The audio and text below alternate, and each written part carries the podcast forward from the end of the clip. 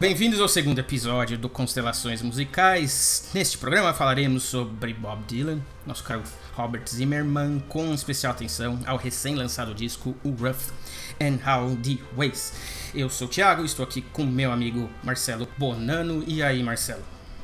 Tudo bem, Thiago? Estou aqui em São Paulo, tentando é, conviver com toda a loucura que nós estamos vivendo aqui. Claro que é uma loucura que vivem todos no mundo inteiro, mas no Brasil tem um tempero especial por todas as confusões protagonizadas pelo governo federal que não ajudam uhum. em nada.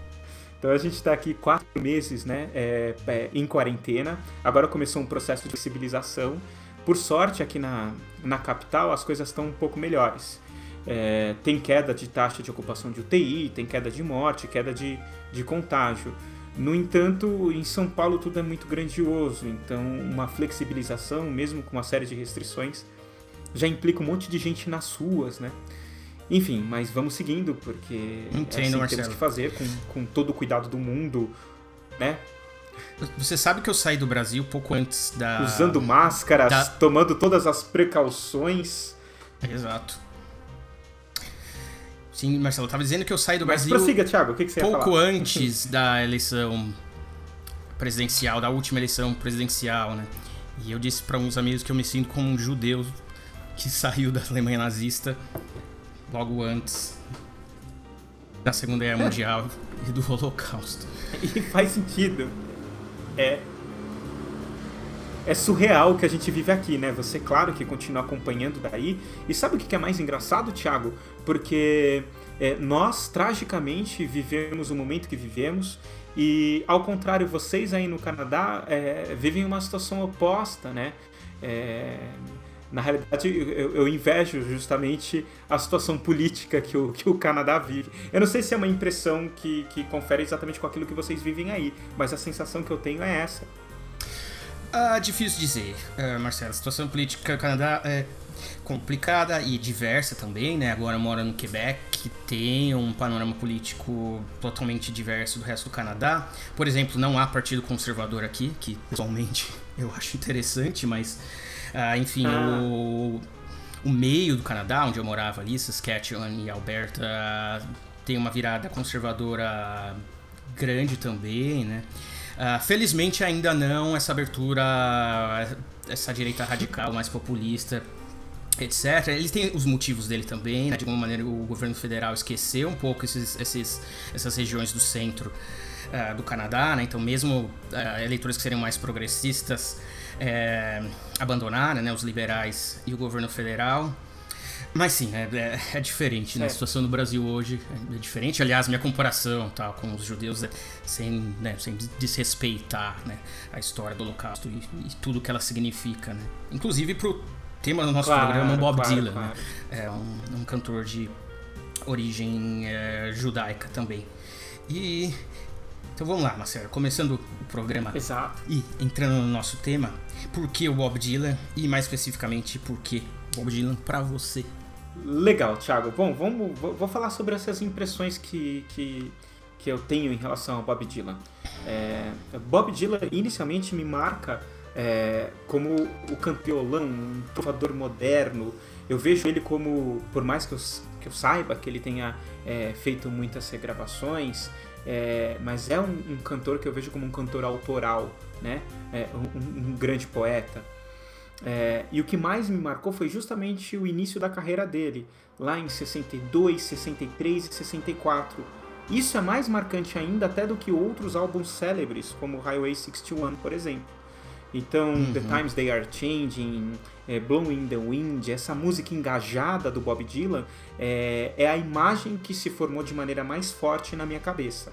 Mas existem também é, referências indiretas de Bob Dylan que ajudam a construir essa imagem. Uma que é jocosa, diga-se, é, vem de Frank Zappa, né?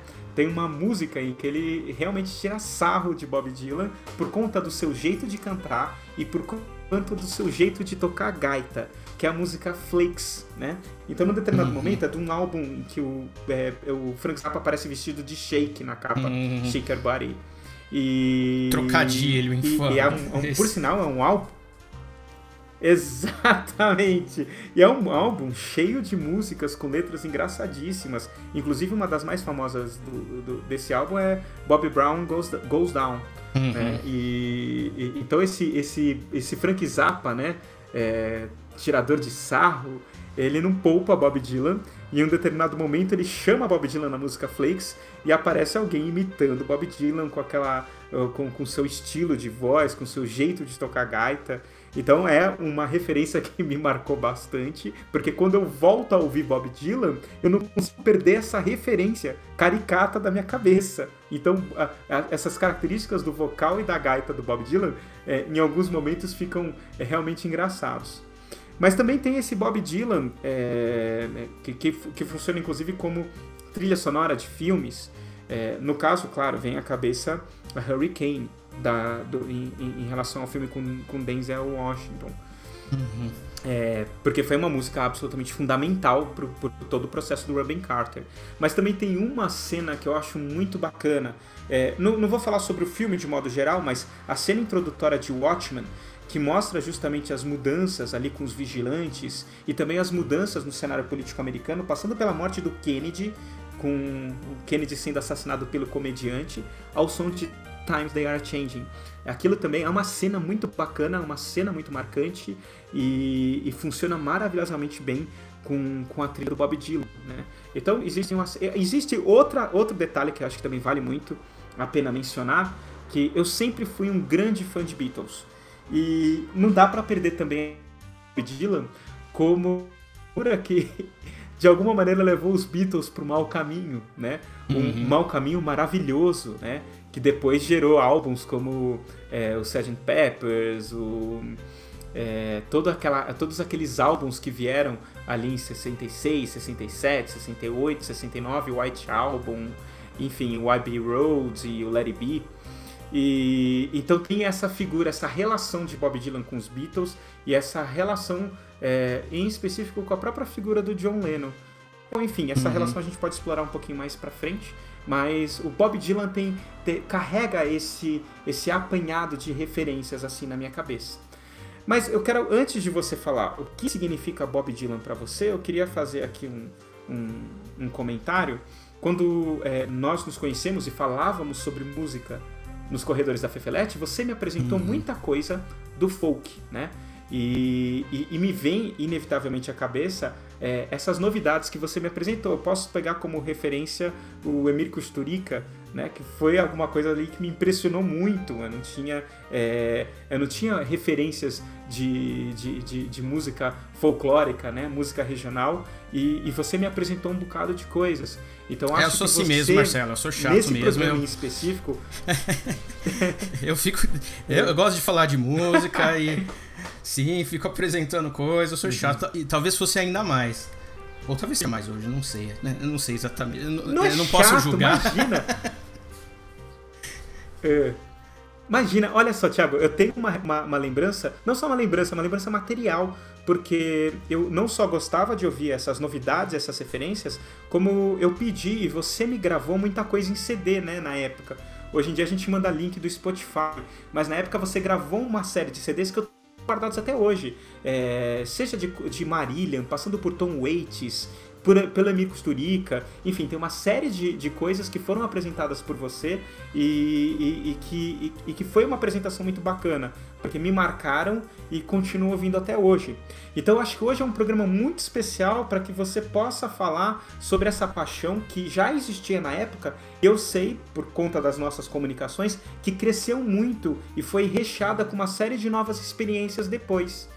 Então, em cima dessa introdução, diga hum. você, que, que é Bob Dylan pro Thiago? O que, que é, é Bob Dylan pro Thiago hoje?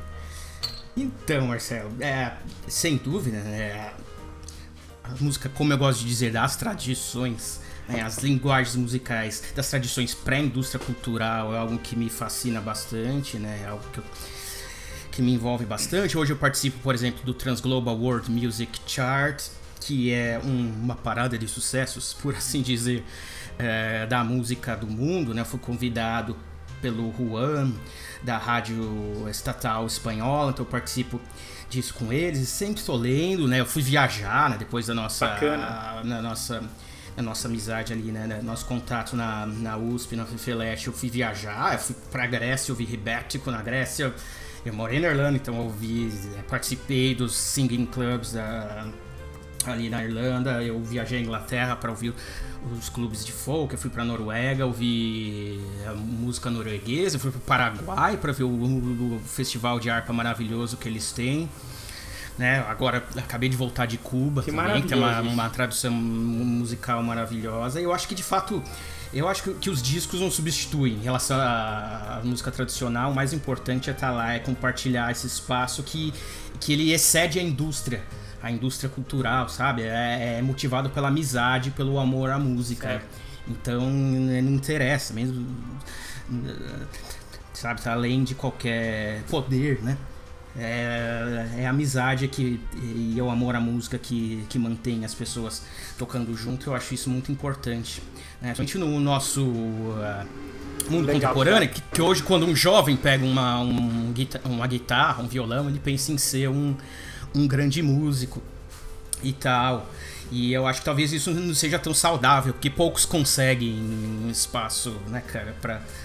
É, poucos conseguem ser um Bob Dylan, né? Sim. Bob Dylan só tem um né? Mas tocar com uns amigos, né? Compartilhar esse espaço é possível para todo mundo, também, independente inclusive do, do nível de talento que você tem. Então eu acho muito importante, né? Assim como o pessoal que fala de esporte fala da importância do esporte amador para a vida das pessoas, da mesma maneira eu diria para a música também, que a música amadora talvez deveria ser mais compreendida, né? E acho que isso, olhando para o passado, olhando para as linguagens pré-indústria cultural, se tira bastante inspiração disso. Porque antes da, da indústria cultural surgir, a música popular, né, que hoje nós chamamos de música folclórica, música das tradições e tal, era feita justamente para, para, para remediar o mundo do trabalho, né, o mundo do dinheiro, era um remédio para isso, e não uma porta de entrada para isso. Não é uma porta de entrada para fama e sucesso, mas uma forma de, de remediar tudo que dava errado. Certo. Né? Mas então, minha relação com Dylan ela sempre foi meio é, um tanto indireta, sabe? Eu sempre eu tinha uma relação muito mais direta com as influências do Dylan do que com a obra do próprio Dylan. Inclusive esse programa para mim é uma forma de me reconciliar com a música do Dylan. E eu acho que serviu bem esse propósito. De fato, parar para ouvir o Dylan me ajudou a, a, a, me conciliar com a figura do Dylan. E eu acho que três elementos é, essenciais formam a figura do Dylan, sobretudo do primeiro Dylan do Dylan Folk, do Dylan do Blowing the Wind, do Dylan do, do Times They Are Changing, do, dos cinco primeiros certo. discos ali. E eu tenho uma relação próxima com, essas, com esses três elementos que formam é, o Dylan. O primeiro deles é a influência que a, que a literatura e a poesia da geração Beat tem na obra do Bob Dylan. Né? O Dylan leu os autores da, da Beat Generation muito cedo e teve um impacto enorme na vida dele. A geração Beat que eram poetas, né, ou romancistas que escreviam de maneira muito pouco acadêmica, muito pouco vinculada à tradição literária e acadêmica, eram autores que tratavam de temas mundanos, né, sobretudo os temas dos marginais né, nos Estados Unidos, e eram autores que de alguma forma redescobriram a América, né, que descobriram habitar a América. Né, inclusive tem uma passagem bastante bonita do Darmans, né? Esqueci qual é o nome em português. Vagabundos do Dharma, talvez. Do Kerouac, em que ele, em uhum. que ele relata uh, quando ele acampava perto de um trilho de trem pelos Estados Unidos, né? E ele olhava as casas, e todas as casas com aquela iluminação azul da televisão. Né? Então ele falava do olho certo. único da América. Enquanto isso, os Beats redescobriram é. estar na América, habitar a América. Não a América da televisão, não a América da, da cultura popular, mas habitar a América, né? E, né? e trazer essa cultura dos marginais. Uma América estradista? Também, também, né? Possibilitada, né? Habitar a América uhum. foi possibilitado pela. Certo pelas estradas americanas tal, o que nunca foi possível, por exemplo, no Brasil. Foi muito difícil de acontecer no Brasil. É, o Brasil nunca teve essa infraestrutura uhum. que permitisse, né, ou mesmo uma pujança econômica que, econômica que permitisse o que a Beat Generation fez. Né? E isso teve um papel enorme com o Dylan, né? E eu, eu, eu, próximo disso, sobretudo do Kerouac, né? Eu gosto bastante da literatura do Kerouac, eu gosto uhum. da melancolia epifânica é, do Kerouac, né? Essa, essa alegria enorme misturada à melancolia do Kerouac. Inclusive tem um livro dele que eu gosto bastante, que é o Sartori in Paris. Eu acho que ele não foi traduzido para o Brasil. As obras hum. do, do Kerouac estão sendo lentamente é, traduzidas para o Brasil. E a primeira coisa que ele fez em Paris foi visitar o túmulo do Blaise Pascal. Que provavelmente era o que eu faria. Eu nunca ah. fui para Paris, na verdade. A primeira coisa que ele faz foi isso. Mas enfim, o Dylan, um, uma dessas três fontes do Dylan inicial, a geração Beat, e eu pus uma, uma relação próxima com a geração Beat. Inclusive, o Dylan foi bastante amigo do Allen Ginsberg, né, que foi um poeta mais importante da geração Beat. O outra, a, outra influência desse primeiro Dylan, que é bastante próximo para mim, foram, é, eu foi, né, a música dos primeiros, das primeiras gravações nos Estados Unidos. Quando surgiu ali grava as gravações nos Estados Unidos, eles foram procurar os músicos, né? No interior, eles foram procurar quem é que estava tocando música. Afinal, certo. já não tinha ainda uma cultura, uma, uma indústria fonográfica. Eles tinham, precisam achar músicos, né? Músicos que, que tocavam para as pessoas, né? Não, não pensando em disco, mas nas pessoas. E gravadoras como a OK, é, por exemplo, acharam músicos como o Fiddler John Carson, né? E foi nesse período das primeiras gravações também que eles encontraram Led Belly, né? Na verdade foram dois pesquisadores importantes para a música tradicional americana, né? Os Lomaxes, né? O John e o filho dele, o Alan, que Sim. foram buscar o Led Belly dentro da prisão ali para gravar, né? E o Led Belly mistura, né, aquilo que foi dentro da indústria fonográfica chamado de hillbilly, né, a música dos brancos e a música do, dos negros, né? E o blues, etc. E tá tudo ali, né? Tá tudo no Led Belly. Esses ambos esses lados estão ali, né? Apesar de haver uma segregação racial pesada nos Estados Unidos, uh, havia uma, uma, uma troca musical muito grande, né? Os negros ouviam hillbilly e os hillbilly ouviam blues. Né? Apesar de ter a segregação racial, cultural, não era tanto assim. Né? E, e mais importante ainda, para a música do Bob Dylan, foi uma figura que era muito próxima também a esses pioneiros da etnomusicologia né, nos Estados Unidos, o Woody Guthrie. É, o Woody hum. Guthrie que surge é, é, que ele, ele, nasceu ali em Oklahoma, né? Então ele é um Okie, né? Um cara, um cara do sul dos Estados Unidos ali. E ele cantava é, canções tradicionais no violão é, e o que ele fez foi adaptar várias das melodias tradicionais a, ao ambiente político dos, dos Estados Unidos da, da década de 40 e 50 ali. É, é, o Woody Guthrie escreveu This Land Is Your Land, né, que por muitos é considerado o hino de esquerda é, dos Estados Unidos, e eu acho que o Woody Guthrie influenciou muito primeiro o pathos, né, o pathos da, da música do é. primeiro Bob Dylan ali esse otimismo transformador, sabe? Esse, esse, amor ao mundo revolucionário de alguma maneira, sabe? E o Woody Guthrie influenciou inclusive Deixa eu o visual. um negócio, Thiago. Sim. O, o Woody, Woody Guthrie, ele tinha mesmo marcado no violão, o violão estava escrito essa é uma máquina de matar fascistas?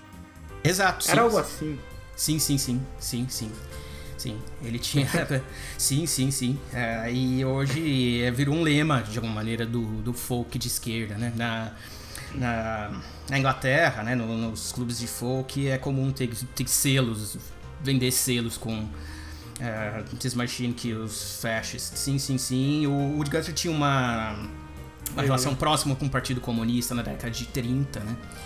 Uh, o Partido Comunista dos Estados Unidos, que tinha pouco a ver com o comunismo soviético, era um, um comunismo sindicalista, tal, sobretudo sindicalista, que tem é, efeitos em leis trabalhistas até hoje. Né? Não era um, um, comunismo totalitário, era um, uma espécie diferente de, de, comunismo ali do Partido Comunista, e evidentemente eles foram perseguidos ali uh, depois da Segunda Guerra Mundial, Plano Marshall, etc. Né? Sim, o que nos leva, inclusive, ao terceiro elemento de influência na, na obra do Dylan, que são os clubes de folk. Né? Os, os clubes de folk que foram criados pelo Partido Comunista eh, norte-americano ali na década de 30, houve um esforço de, de alguns intelectuais de esquerda uh, nos Estados Unidos na década de 30 de ligar uh, o proletariado, né? os trabalhadores dos Estados Unidos à música. Primeiro, eles tentaram com a música erudita, né? Uma influência acho que até adorniana ali, né? Não, na verdade não era Adorno, mas acho que eu, era algo que o Adorno, Theodor Adorno, filósofo aí da teoria crítica, iria adorar, né? Eles tentaram, né? Que a, a classe trabalhadora americana ouvisse Schoenberg e ouvissem esse lado mais progressista da música a clássica, né, da música de concerto na década de 30. Os pais do Pete Seeger, né, Pete Seeger é um nome importante também do folk americano que precedeu o Dylan ali. os pais do Pete Seeger eram intelectuais de esquerda e eles tentaram Uh, eles faziam reuniões ali em que eles é, convidavam uh, trabalhadores americanos para ouvir Chamber, para tentar explicar. Isso evidentemente não deu certo. Então o que eles tentaram fazer foi buscar a música, foi ouvi-los, né? Antes de, de, de fazer, de, de, fazer a cabeça deles, é. foram ouvir o que ele tem a dizer, né? E ouvir a música que eles estão fazendo, né? E ouvir as músicas que eles ouvem e tal, né? E eles criaram então clubes de folk, né? Para que a música do povo voltasse ao próprio povo. Né? E e onde que isso chega no Dylan? Na década de 60, apesar da perseguição do Partido Comunista, os clubes de folk ainda existiam, né? inclusive com, com vínculos políticos também. Né? Ah, com, o, ah, com a campanha de desarmamento nuclear, por exemplo, né? não ah, claramente comunista, tal, não claramente de esquerda, mas engajado em algumas questões de direitos civis, de desarmamento uh, uh, nuclear tal. Então, nesses clubes é o que acontece até hoje em clubes. Há uma Você... música. Sim, pergunte. Há uma música do Dylan que tem isso como tema, né? É, que tem como tema a questão do, do desarmamento nuclear pela exploração da ideia de um apocalipse nuclear. Eu não lembro uhum. bem Masters qual of War, eu qual acho. álbum, mas ele é ali no início da década de 60. Acho que é. Masters of War. Ah, sim, Mas sim, prossiga, sim. Thiago. Sim, e isso aí, e esse engajamento do Dylan tem tudo que ver com esse ambiente do, dos clubes de folk. E como é que funcionava esse clube de folk? Você como funciona até hoje, na verdade, na Inglaterra, né, por exemplo.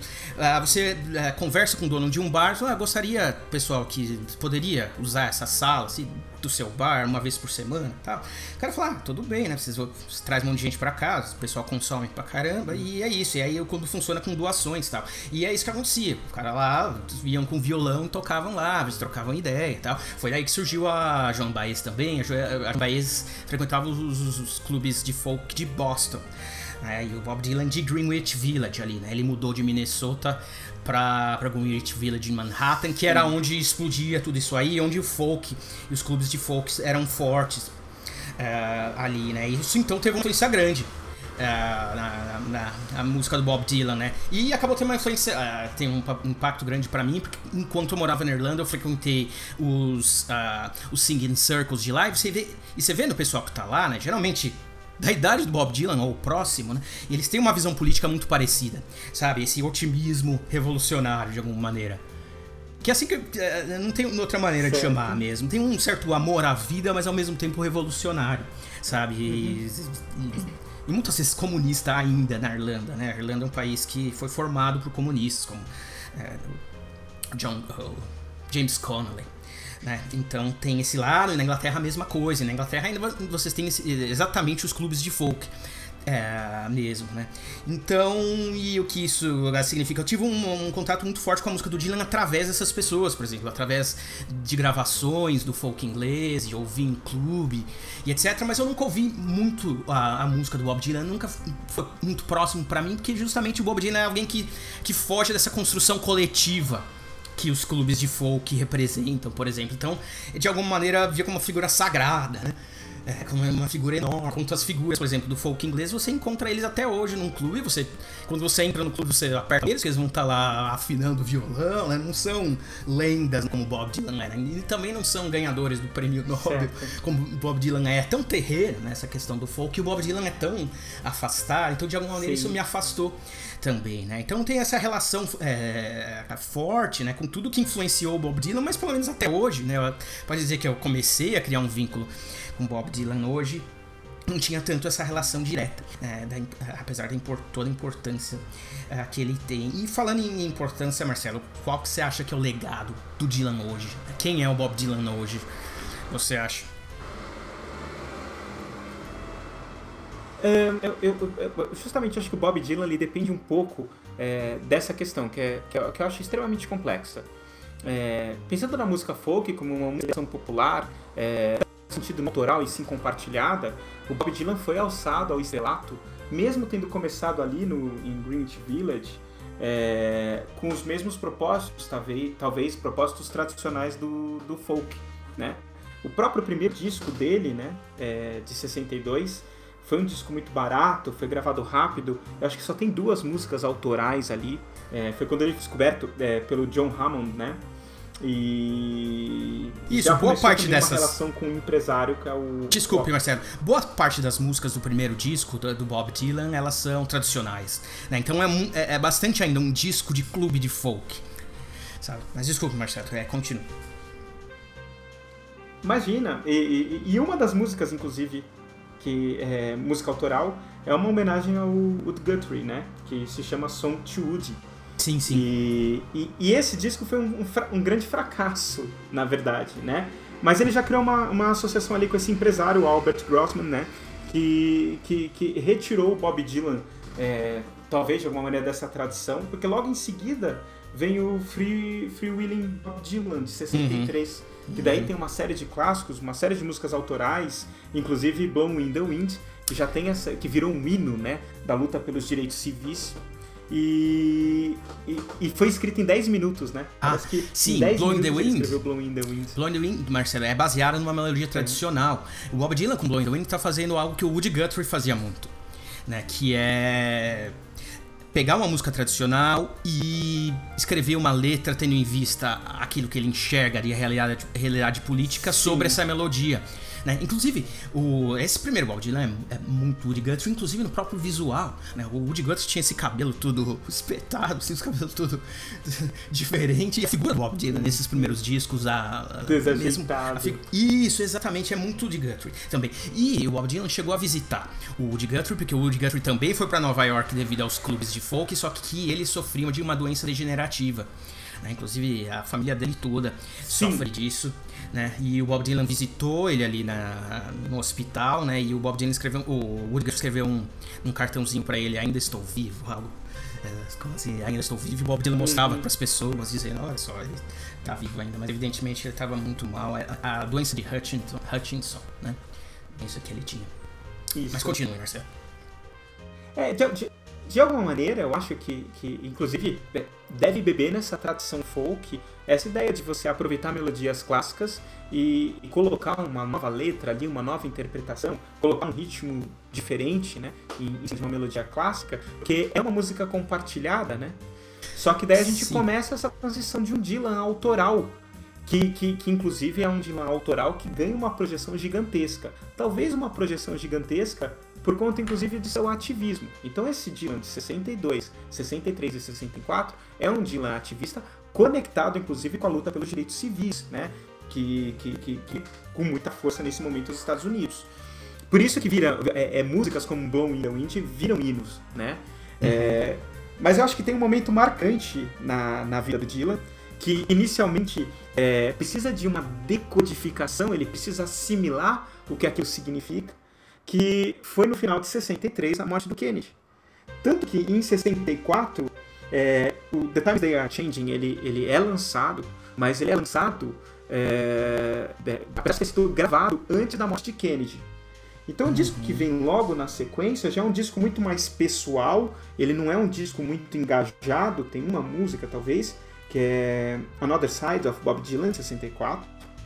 E daí ele começa a ficar um Bob Dylan elétrico, começando com Bringing It All Black Home e finalmente chegando no Highway 61. Então há uma mudança de direcionamento, inclusive o próprio Dylan que me marcou, e é o Dylan que eu tenho na minha cabeça, é esse Dylan até The Times They Are Changing.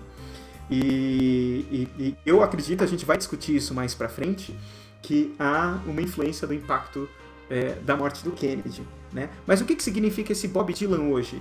O Bob Dylan, é, que, que vem com essa forte imagem de um Bob Dylan engajado, com essas letras que se tornaram hinos, ele foi aos poucos ficando Bob Dylan um, um pouco mais distante. Talvez por culpa até da, do, do, próprio Bob Dylan e a forma como ele enxergava a carreira dele e a forma como eu acho que ele se enxergava como como um ídolo, como um grande, como um grande ícone, ele parou de fazer turnês em 66, né? Retornou uhum. em 1974 na turnê Rolling Thunder, que depois foi virou um documentário do, do Martin Scorsese.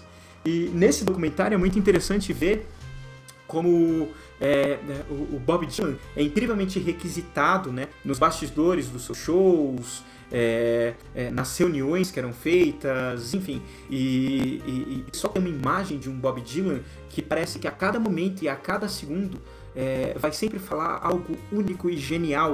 E, e eu sinto que ele não, não, não, assimila isso da melhor maneira. Né? Então acho que a partir desse momento, ou pelo menos dessa ruptura, dessa transformação, surge um Bob Dylan que, que, que, que apesar de, de, depois também ter tido essas incursões políticas pontuais, como o caso de Hurricane, enfim. Mas é um Bob Dylan que eu acho que toma um pouco mais de cuidado com essa imagem que passa a se formar em torno dele. E talvez fique um Bob Dylan um pouco mais distante, né? E, e acho que a distância contribui, inclusive, para alimentar essa lenda em torno dele, paradoxalmente, uhum. por mais que isso em princípio parecesse algo que, que o incomodasse, né? Então, o Bob Dylan hoje é esse Bob Dylan que de alguma maneira progressivamente se afastou dessa própria imagem que foi criada em torno dele, mas mesmo assim permaneceu com o mesmo ímpeto, talvez bem simples, de, de querer contar histórias, formar poesias e fazer canções, né? É, ele continuou com uma carreira muito profícua, né? Ele agora está uhum. no 39 disco, né? Então ele produziu muito, produziu bastante. Mas eu acho que a própria imagem que se construiu do Dylan e a imagem que o Bob Dylan faz dele mesmo influenciou a maneira como ele foi levando a carreira dele ao longo do tempo. É, hoje, é, é, em Bob Dylan, talvez tenha um, um impacto mais forte é, para a potencial, enfim. Eu não sei como isso vai reverberar com o público mais jovem, Thiago. Eu particularmente mas eu ainda acho ter feito a audição cuidadosa do seu último disco que ele tem coisas muito bacanas a serem ditas. Então é um Dylan que lança esse último disco, a gente vai discutir ele em detalhes, mas é, ele ainda carrega um enorme frescor. Mas e você? O que, que acha do que seria o Dylan hoje, né? É, enfim, Acho interessante sua leitura, é, Marcelo. E em relação especificamente à influência do Bob Dylan na juventude, né, nos artistas de folk contemporâneo, no Brasil, por exemplo, a Maluma Magalhães, quando era bem novinha, né, ela gravou uma versão uh, do Bob Dylan. Uh, apesar de que eu acho que o folk, né, que encarnar né, pela figura do Dylan, né, o primeiro cara a tirar isso desse ambiente de construção coletiva e colocar a autoria em, em primeiro plano, uh, caminhou para um lado um pouco mais de expressão subjetiva, sabe? O, o garoto triste com um violão hum.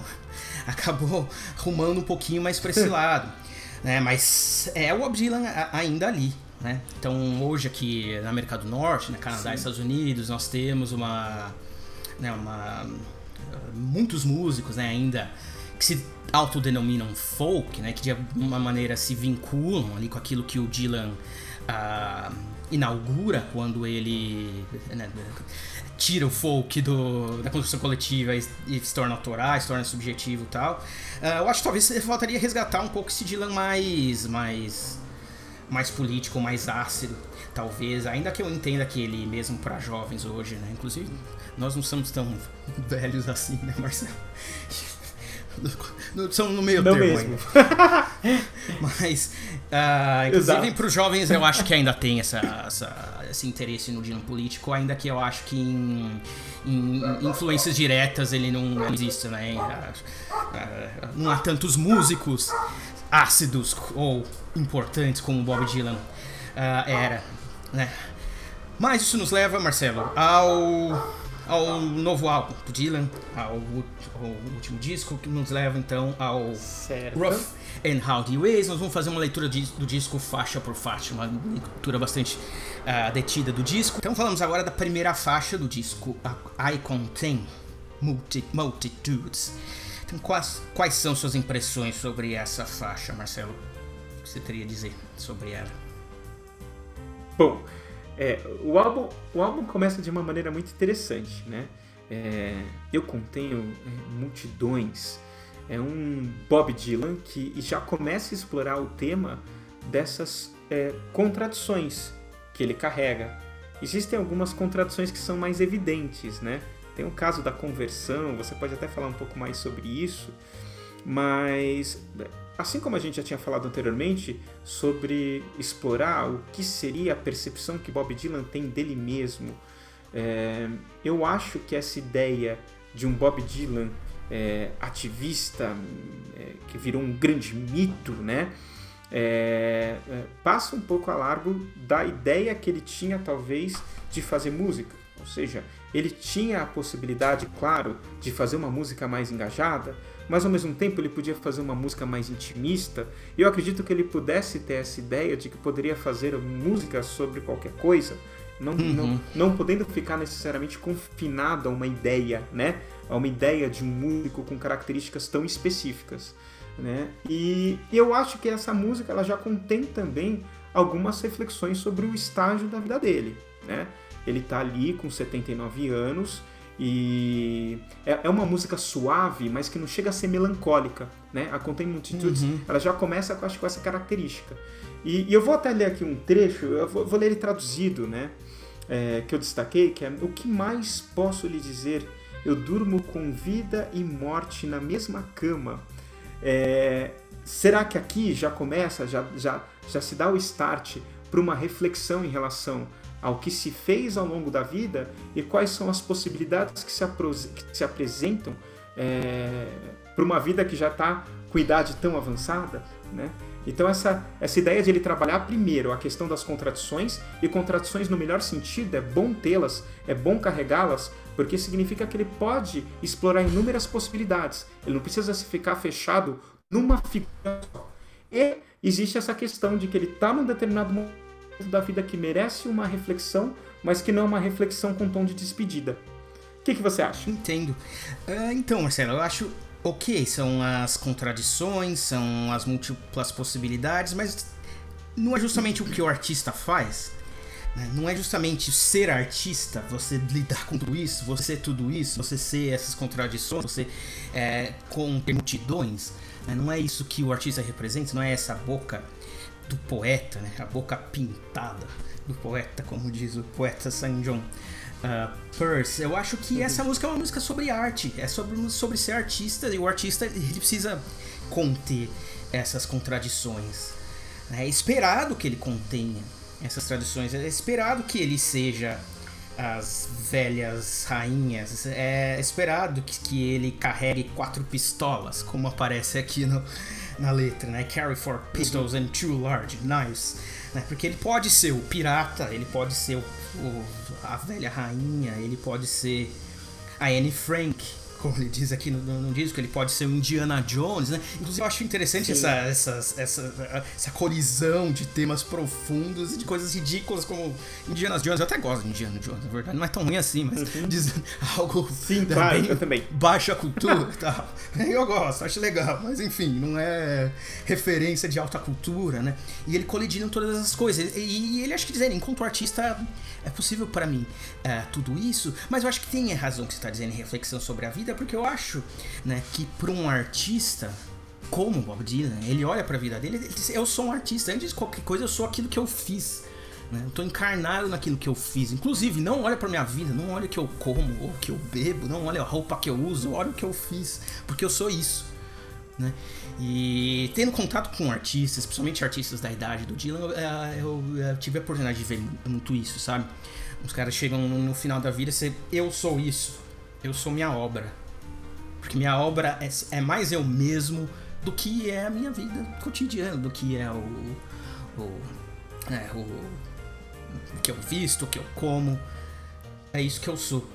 É, e eu acho, inclusive, algo que eu invejo, sabe? É, é, esses músicos em idade mais avançada e ele vem essa coerência que a arte trouxe para a vida deles, sabe? Acho que é muito difícil para nós é, é, construirmos né, uma, uma, vida tão coerente que seja exposta em forma de obras, né, como é para um artista. Acho que é muito gratificante para eles.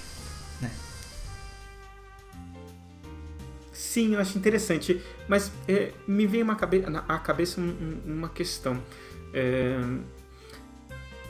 o, o, artista, de alguma maneira, principalmente um artista de vida longa, vida longa no sentido, inclusive, de, de larga produção, uhum. ele não tem, Thiago, de alguma maneira, que, que lidar não só com aquela obra, que ele enxerga um percurso, e esse percurso é o que diz é, o que ele de fato é, e também todas e tantas imagens que são construídas em cima dele, até a indústria cultural não força um pouco a barra nesse sentido, ela lida acima de tudo com imagens e menos com esses percursos que são carregados de, de contradições, como são os percursos das vidas de muitas pessoas. Né? A gente vive essas contradições também. É claro que a gente não coloca isso é, nesse formato artístico, né? A gente não pode falar daquelas inúmeras fases. Eu não gravei um disco aos 20, outro aos 23, outro aos 25, outro aos 30. Eu fico imaginando o que seria eu olhar em retrospectiva é, pequenos quadros que pudessem ser fixados em relação a cada uma dessas idades. É, seria muito, muito curioso, muito interessante até observar. Mas há uma necessidade ou não das pessoas fecharem um quadro e um quadro um quadro síntese, né? Que tente de alguma maneira aparar essas inúmeras arestas das contradições e fazer com que tudo isso faça um sentido só, um sentido único. Ele, o, o Bob Dylan hum. nessa música não é um, um processo de recusa disso? Ah, eu acho que não, Marcelo.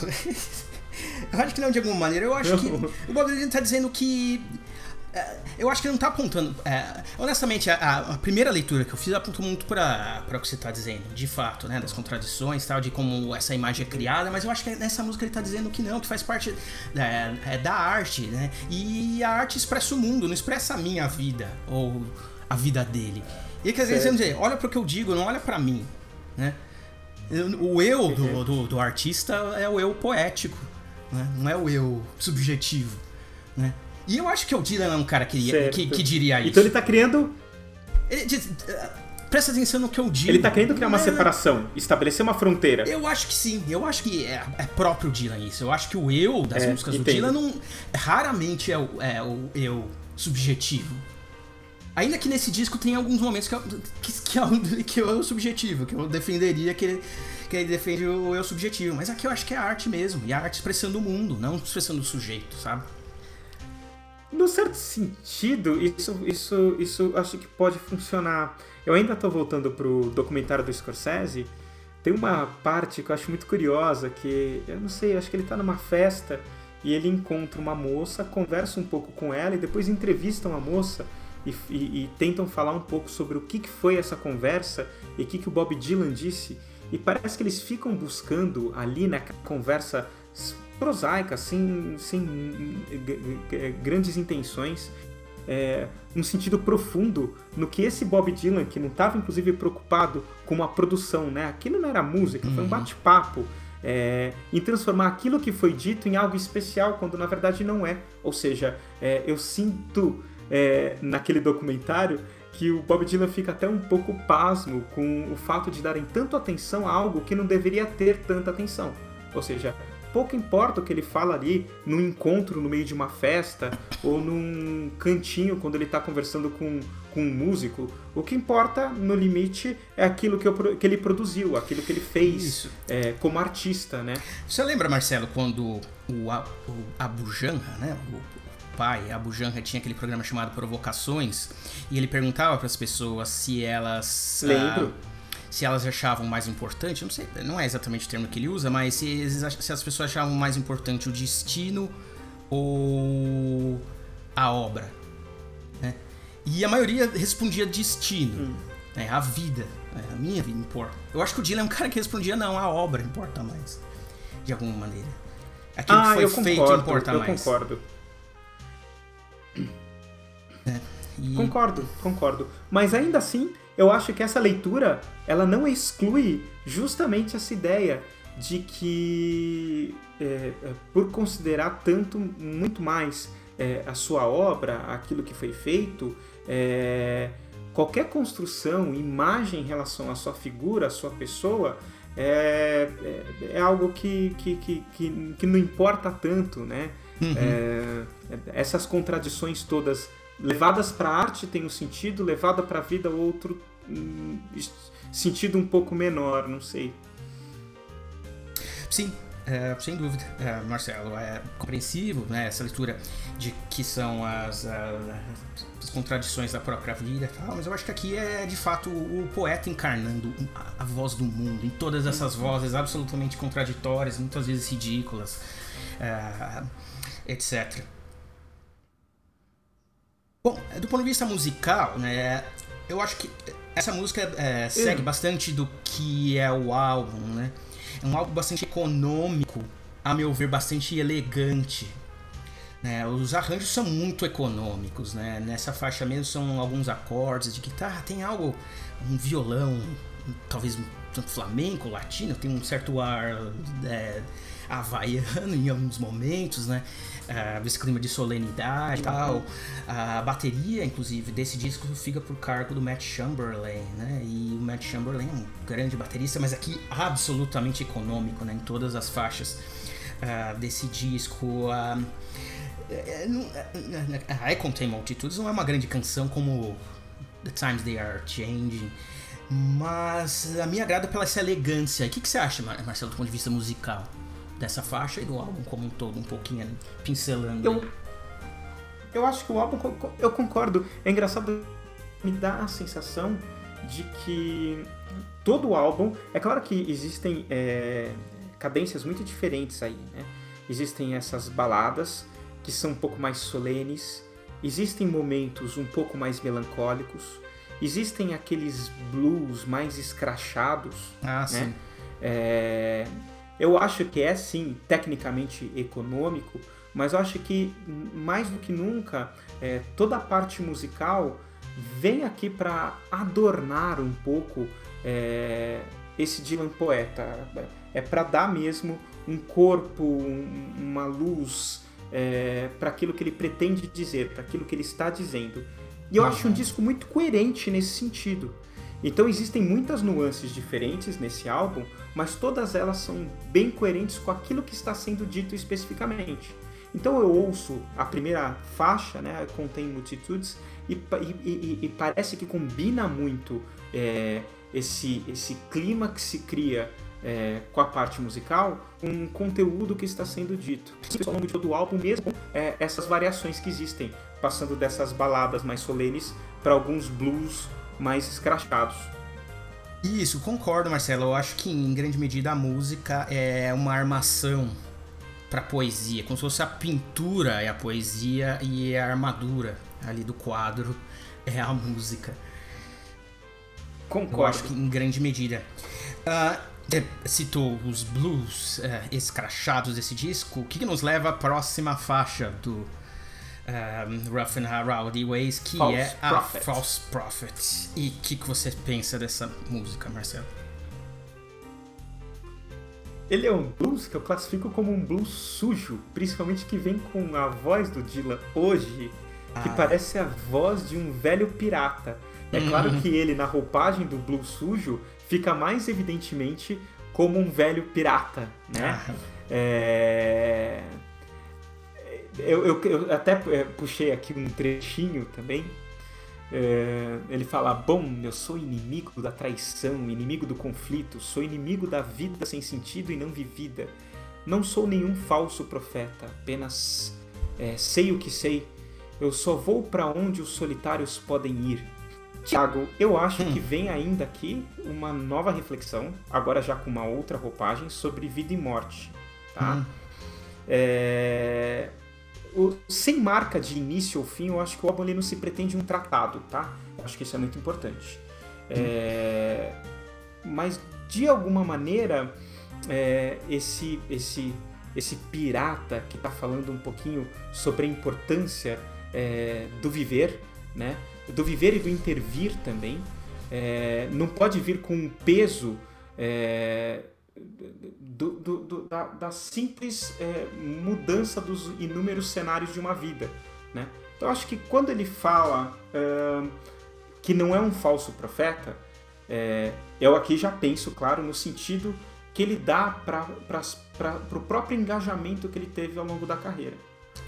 E por mais que ele tivesse um sentido de. Ah, só um minuto, é, Marcelo. Então você pensa. Não tinha Isso, é, claro. então você acha que esse eu do, do False Prophet é o objetivo, é o Dylan. Uhum. Aí. Certo. Ok. Uh, se eu acho que é o Dylan de fato. Isso. Uh, entendo né, a primeira parte, uh, quando ele diz ah, o que, eu não sou um uhum. falso profeta, me parece, mas como é que nesse sentido você entenderia a, a, a última parte uh, dessa letra? Que ele diz, por exemplo, eu vou casá-lo com a bola e a corrente, ou vou aprisioná-lo. Né? A, a, a, última parte da letra de, de, de False Prophet ela é bem negativa, né? É, o que dá um sentido talvez irônico. Eu não sei como é que você é, lê isso. Hum, você está querendo dizer é, que existe uma relação com. É, até de alguma maneira conflituosa. É, se a gente está falando de um Dylan é, falando em retrospectiva da própria vida, eu não sei, eu não sei se eu estou entendendo exatamente onde você quer chegar. Então sim, é que a, a faixa começa a, a construir um discurso em relação a eu sou aquele que eu sou o inimigo das vidas não vividas profundamente, como uhum. se de fato esse falso profeta representasse a verdade. Mas no final parece que dá uma, é, ele demonstra uma visão negativa desse falso profeta. Parece que é um, um, um profeta uh, arrogante ou difícil. I'm just here to bring vengeance. Eu, eu sou aquele que traz vingança na cabeça uh, de alguém. Eu sou aquele que te escraviza. Não, você é o falso profeta, mas você, você é o que me escraviza? Será que não tá sendo irônico? Tá, será que não tá falando de políticos demagogos aí? Não, será que não tá falando daquele que parece que é um que é o profeta, mas é o falso profeta? E ele vai se dizer. Que, é, eu, na verdade, lendo é, essa letra, eu pensei muito no Trump. Sabe? Aquele que eh, se diz como outsider. Eu não sou Pode político. Ser. Eu não sou político. Confie em mim. E, e inclusive a, a, faixa começa com uh, outro dia difícil, outro dia de raiva e o cara que copta essa raiva, sabe? O cara, o cara que copta essa raiva falou: Não, eu digo a verdade, mas ninguém mais diz a verdade. Eu sou o cara que diz a verdade. Porque é, é, é, é essa maneira que eu consegui para conciliar esse I'll marry you to a ball and chain. Eu vou te escravizar, vou trazer vingança. Hum. Uh, eu li, Marcelo, é, leituras de outras pessoas em relação à, à, letra dessa faixa e todas elas acham uma letra muito críptica. Ninguém consegue estabelecer, na verdade, o que, que é que está sendo falado ali. Eu né? acho que é possível ir para essa direção. É, eu acho que é possível ir para essa direção. É que eu vejo tanto o elemento vida aqui. É, inclusive, não consigo lembrar quando nasci e esqueci quando morri. É, eu fico pensando nesse uhum. caráter reflexivo que eu não consigo, por exemplo, encaixar na figura de um político, mesmo é, com uma letra que eventualmente falasse sobre Trump. Mas, no entanto, é, se a gente for pensar que é, é, o Dylan ele não pretende, insisto, fazer um tratado ou construir um discurso com toda a coesão, ele abriu ali no I Contain Multitudes a possibilidade, inclusive, é, é, das, dessas contradições. Eu acho que essas contradições, ou não diria contradições, mas é, esses inúmeros espaços e possibilidades, elas podem aparecer em toda a letra sei lá como que é o processo de composição. Eu penso em Blow in the Wind, que realmente é uma música ativista, mas que foi escrita em 10 minutos. Por que, uhum. que Dylan também não pode brincar um pouco sobre isso? Ele pode começar com uma reflexão sobre a vida, passar sobre, por uma reflexão sobre é, um momento político, voltar para essa reflexão sobre a vida, e isso pode fazer sentido, por que não? É, porque ele não precisa, eu insisto, essas músicas não precisam aparecer como um tratado absolutamente coerente, como um, um, um discurso formal, né? Eu entendo, sem dúvida, é, Marcelo. Eu só enxergo essa, essa, essa faixa em duas partes e elas são um tanto contraditórias. Né? Parece que esse falso profeta que se mostra de início um bom profeta, talvez ele seja de fato um falso profeta que se diz Depois, não ser sim. um falso profeta. Então acho que abre para essa interpretação também. Ah, sim, essa possibilidade. Concordo, concordo. Não tinha pensado sobre isso. Passamos então agora, Marcelo, para a terceira faixa do disco My Own Version of You. E aí? Quais são suas impressões sobre ela? É um cal... um caldeirão de referências de Dylan levado às últimas consequências. Ele tá brincando aí com a ideia de Frankenstein. Eu não sei, uhum. Thiago, mas eu, eu, eu inclusive pela, pela, pela quantidade de referências que ele, que ele atira para todos os lados, eu não sei se ele de alguma maneira é, não está fazendo essas misturas todas como um grande desfio, como um grande desvio. É, eu fico com Glass Onion na cabeça. Hum. é, ele expondo os limites largos das suas múltiplas influências, claro, nesse blues arrastado, leve, mas eu não sei se ele também não está não tá deliberadamente querendo querendo confundir, desviar, né? Pode ser sim mais uma reflexão sobre o tempo, o passado, as transformações, uma reflexão sobre legado, é, obrigação com a produção, quais são as exigências para um poeta, ou pode não ser nada disso também, né? Pode ser simplesmente, insisto, um grande desvio, uma cebola jogada para ser descascada que no limite não leva para um, nenhum ponto em específico. Entendi. Entendi, Marcelo. Eu tenho uma leitura assim, talvez pela minha tendência de querer ver as coisas é, sem contradições tal.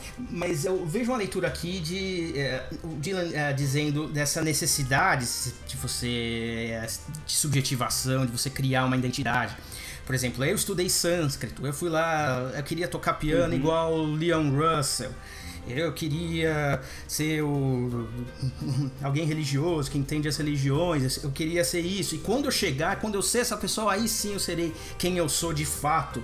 E eu acho que a minha leitura é que o Dylan tá olhando para isso, para essas, essas as tentativas de, de subjetivação tal, como algo problemático. No final das contas, você acaba criando um Frankenstein. E, na verdade, não adianta se você vai estar sempre em aberto. Isso vai estar sempre em aberto. Por mais que você queira chegar em algum lugar, o seu destino vai estar em alguma, eh, alguma maneira sempre em aberto.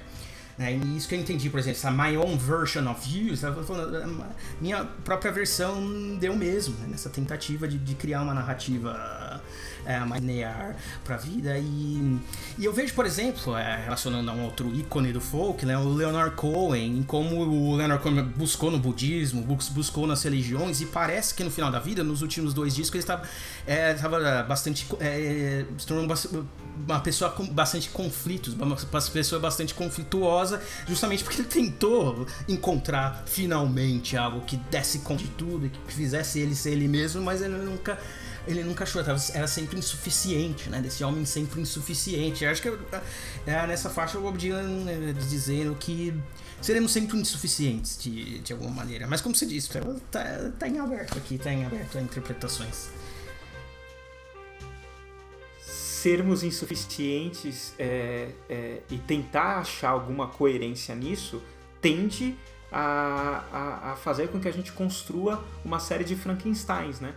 Porque há uma tentativa de construção, uma tentativa de coerência, mas quando a gente olha para o resultado disso, a gente enxerga nada mais do que um monstro, uma colagem e não funciona tão bem, né? É isso. isso. Eu, acho, eu acho, sobretudo, quando essas tentativas são são artificiais de alguma maneira, sabe? Eu vou, vou encontrar a resposta para minha vida numa religião, vou encontrar. Porque mesmo a religião bem compreendida, ela é um caminho também, né? A claro. religião bem compreendida não é algo que se oferece como uma solução, é algo que se oferece como um caminho. Então eu acho que é uma crítica Sim. em relação a essas soluções, sabe? A encontrar essas soluções, a fazer isso, fazer aquilo, aprender um instrumento, aprender a falar uma língua e você acha que aquilo vai te, te tornar completo. Né?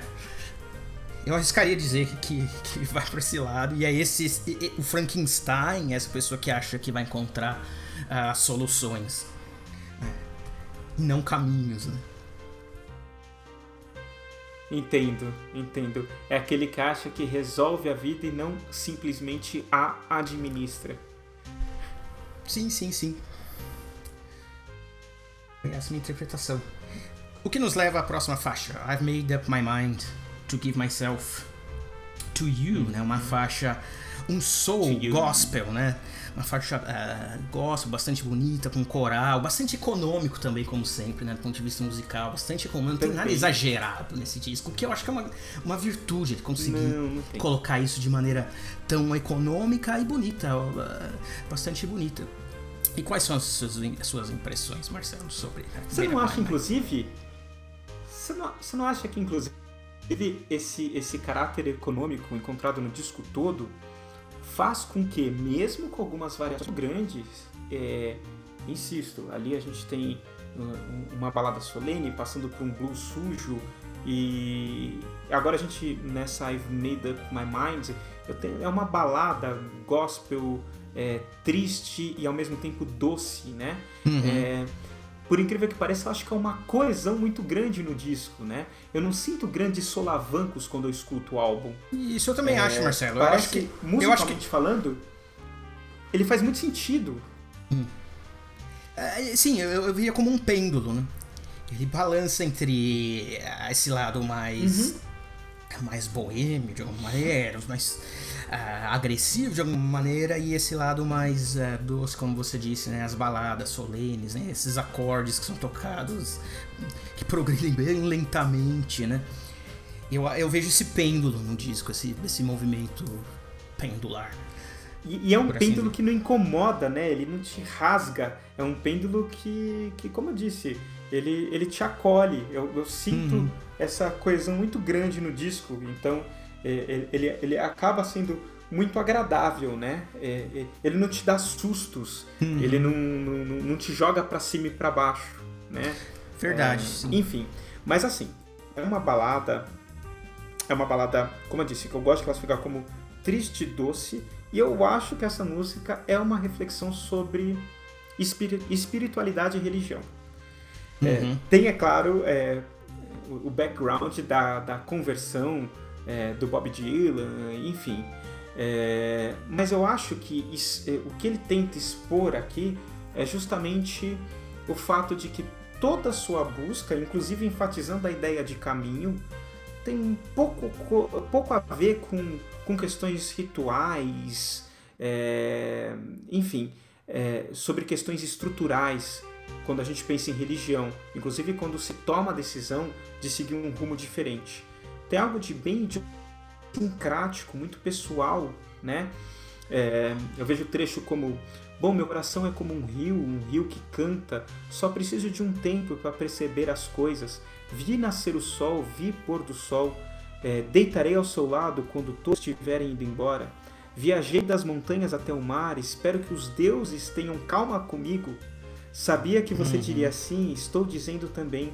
Decidi me entregar a você me parece justamente essa ideia de, de, de, uma reflexão sobre essa jornada espiritual e fazendo essa reflexão como algo é, muito leve, é, muito pessoal, não algo que tivesse tanto a ver com, com, com todos esses aspectos estruturais e rituais das religiões.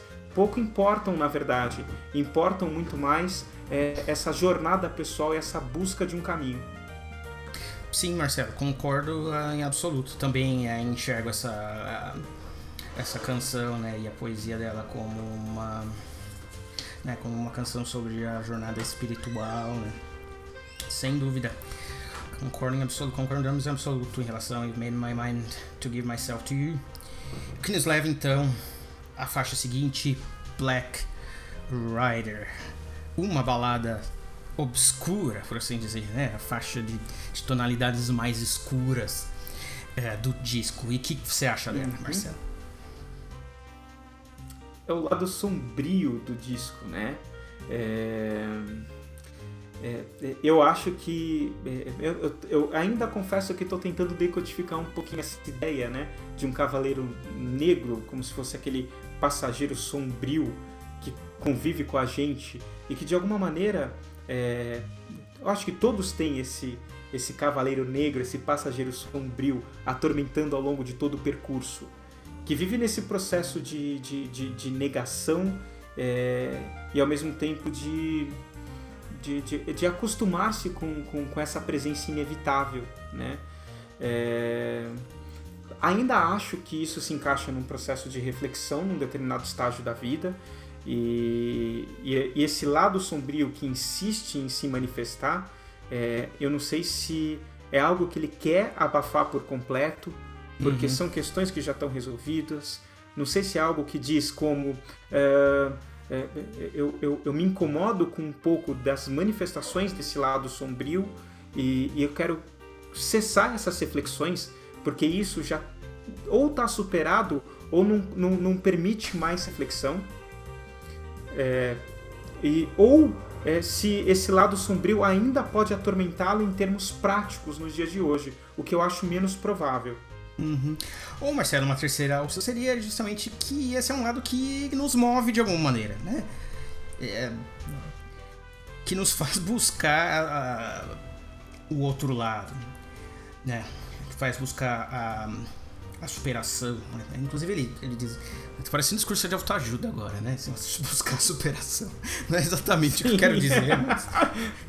Maybe I'll take the high moral ground, né? Então ele respondendo a esse lado negativo da subjetividade dele, dizendo, não, talvez eu, eu, eu tente fazer algo mais, eu tente superar isso, né? Algo que, que, que faz mover, é, que o move na vida também, né? Talvez. Ou como você disse, é algo para ser combatido. É, ele, talvez ele em alguns não quero brigar. Yeah, isso. É, então, ele fala em alguns momentos, né? Não uhum. quero brigar, ao menos não hoje. E em outros momentos ele já fala: minha alma está angustiada, minha mente está em guerra. Né? Existe esse conflito bem evidente né, ao longo da canção. Isso, e parece bem claro, né? Inclusive se mudarmos de Black Rider para Black Dog, né? Black Dog como depressão, né? Talvez o Black, Dog, o Black Rider seja ira, Sim. né? De alguma forma, né? Esse lado talvez agressivo da personalidade. Pode ser. De cada um, né? O que é claro é que é um lado Inevitável, escuro né? da tá subjetividade. Isso, exato. E a ansiedade de lidar com Sim. isso. A ansiedade de lidar com o fato de isso vai re reaparecer em algum momento. Né?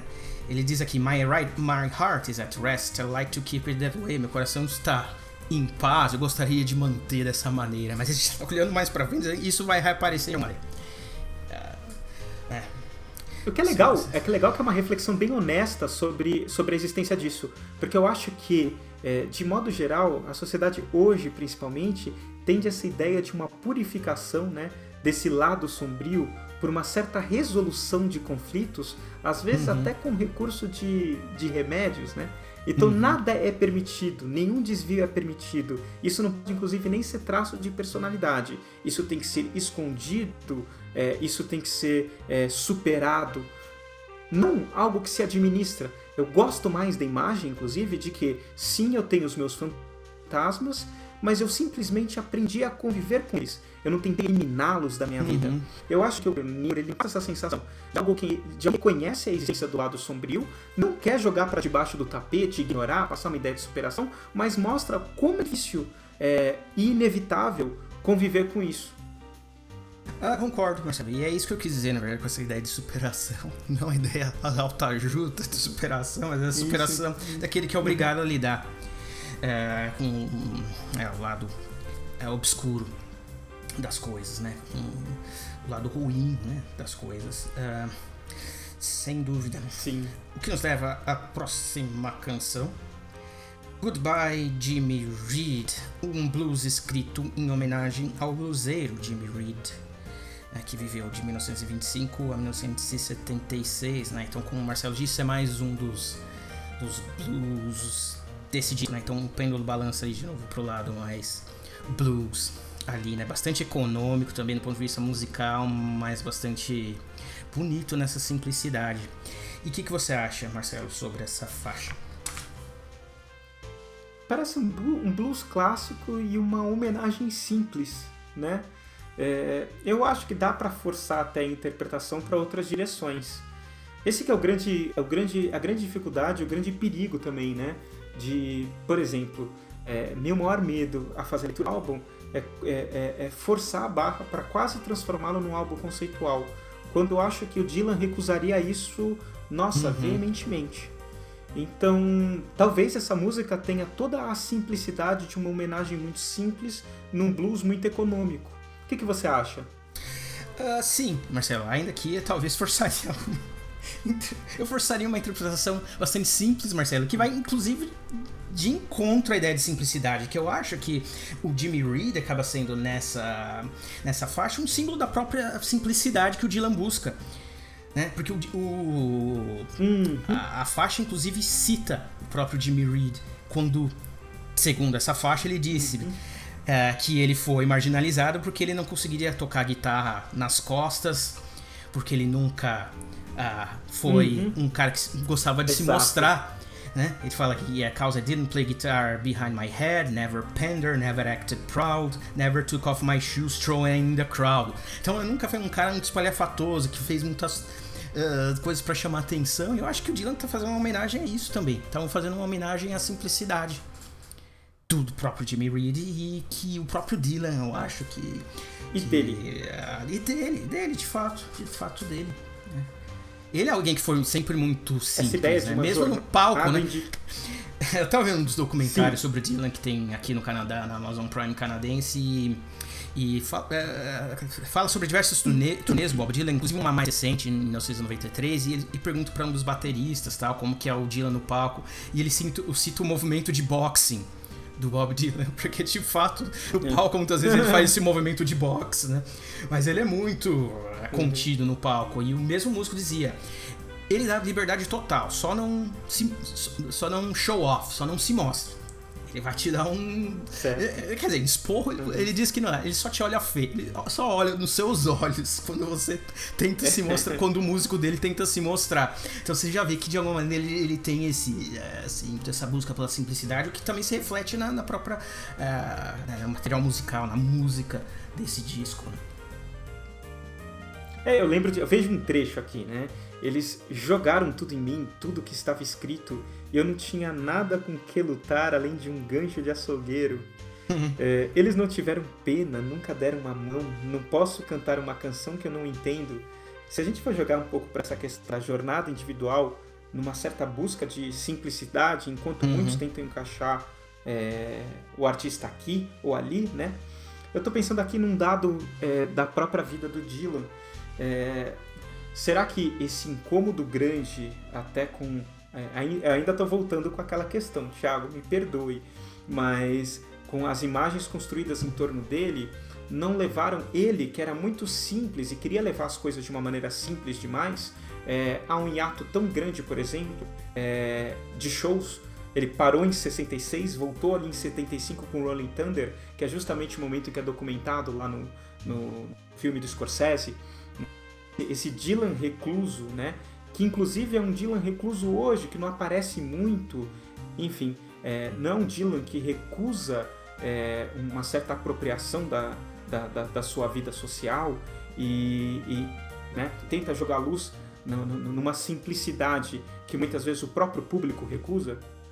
Eu acho que sim, Marcelo. Tem a ver com, né, com você diz o Glazonia, né, do Beatles, essa, né, é isso que se constrói e, e se busca no artista mais do que ele, na verdade, deseja oferecer. É, eu acho que faz, é, faz sentido. Apesar de que, Marcelo, tem um. Uh, Uh, em relação a isso, por exemplo, você tem um exemplo bastante claro, que eu vejo com bastante clareza. O Van Morrison, por exemplo, o cantor norte-irlandês Van Morrison, é contemporâneo, contemporâneo do Dylan, um pouquinho mais velho, é, um pouquinho mais novo que o Dylan. Inclusive, eles chegaram a tocar juntos né? O Bob Dylan e o Van Morrison. E o Van Morrison teve uma fase é, da juventude em que ele escrevia poesias bastante crípticas também, né? Que, aquela que, aquelas que abrem para é, inúmeras interpretações, né?